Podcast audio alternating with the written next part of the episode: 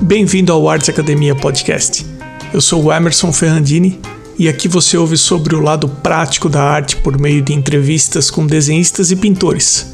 Conhece histórias inspiradoras recheadas com algumas inquietações artísticas presentes no nosso dia a dia.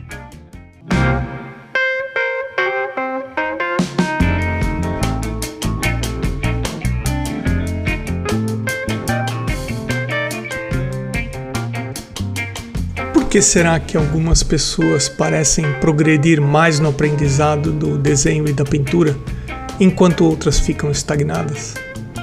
Algumas pessoas ficam presas em ciclos de acertos e erros, enquanto outras nos surpreendem com sua evolução rápida. Existe um livro chamado Hábitos Atômicos, que foi escrito por James Clear, que aborda o conceito de que pequenas mudanças graduais podem levar a grandes resultados. Esse conceito se baseia na ideia de que os efeitos dessas pequenas mudanças se acumulam ao longo do tempo, permitindo que cada pessoa alcance a excelência por meio do progresso constante, como uma progressão geométrica. Se você está enfrentando dificuldades para evoluir e sair do lugar com seus desenhos e pinturas, então é hora de fazer algumas mudanças. Até porque, se você vem se repetindo e não enxerga o progresso, algo tem que ser mudado.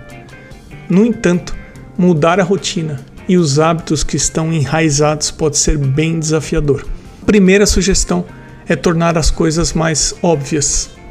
Pense em como você organiza o seu estúdio ou espaço de trabalho para desenhar e pintar. Se você decidir começar uma pintura agora, certifique-se de que tudo esteja acessível, sem precisar procurar ou arrumar demais para começar a pintar. De acordo com o livro, uma das regras para mudar hábitos é tornar a atividade óbvia. Crie um ambiente propício para o desenho e para a pintura, certificando-se de que tudo o que você precisa esteja ao seu alcance. Organize o seu espaço de trabalho de forma que seja fácil e convidativo começar e também praticar assim que você se sentar. Aqui vai uma sugestão. Ouça a entrevista que fiz com o aquarelista Valber Feijó aqui nesse mesmo podcast.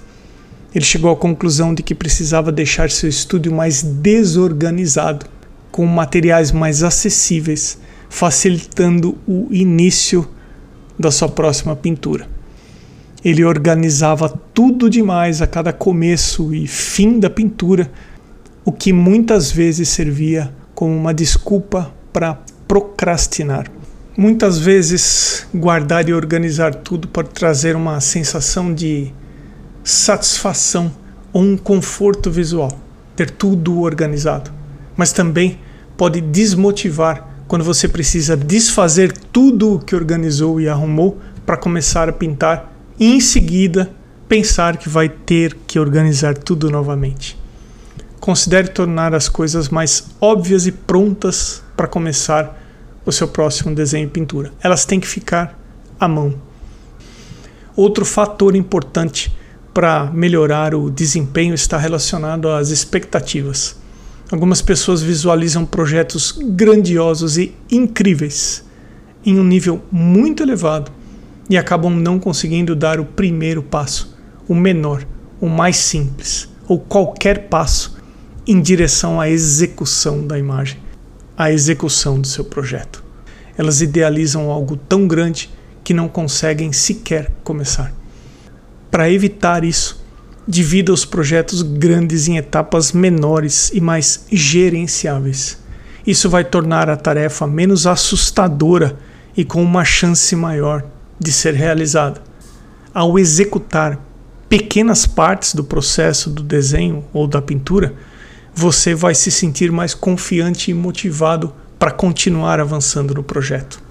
Por exemplo, se você for preparar uma tela, concentre-se apenas nessa etapa e faça o melhor trabalho possível. Se for fazer um underpainting, faça com dedicação. Se for escolher um tema, dedique um tempo para estudar a melhor composição possível. Enfim, um passo de cada vez. Mas quando estiver dentro do passo, tente executá-lo da melhor forma possível, sem pensar no passo seguinte.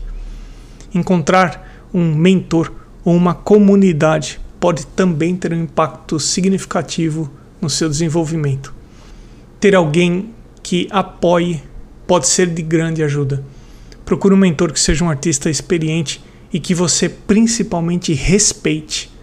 Ou então encontre uma comunidade que permita que você aprenda com os outros, compartilhe suas experiências e se sinta motivado dentro da sua jornada de aprendizado. Ok, então talvez ouvindo esse episódio você chegou à conclusão que é possível fazer alguns ajustes na forma como você se relaciona com o processo de desenhar e pintar. No entanto, não tente mudar tudo de uma vez só. Comece com metas pequenas e alcançáveis que possam ser desenvolvidas e aprimoradas ao longo do tempo. Por exemplo, estabeleça como meta desenhar por 10 minutos todos os dias e, à medida que ganhar confiança, aumente gradualmente o tempo de prática. Desenhar por 10 minutos não é uma meta ambiciosa, mas desenhar por 10 minutos todos os dias durante meses é um desafio muito mais significativo. Não é impossível, mas estabeleça uma meta até a próxima semana e assim, um passo de cada vez. A prática contínua e consistente é fundamental.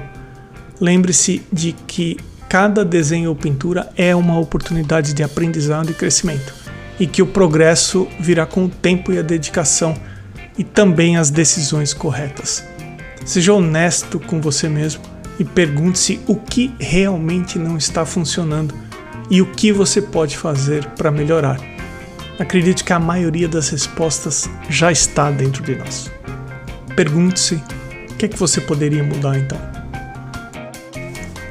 A seguir as pessoas que valorizam a arte na forma de apoio a esse podcast.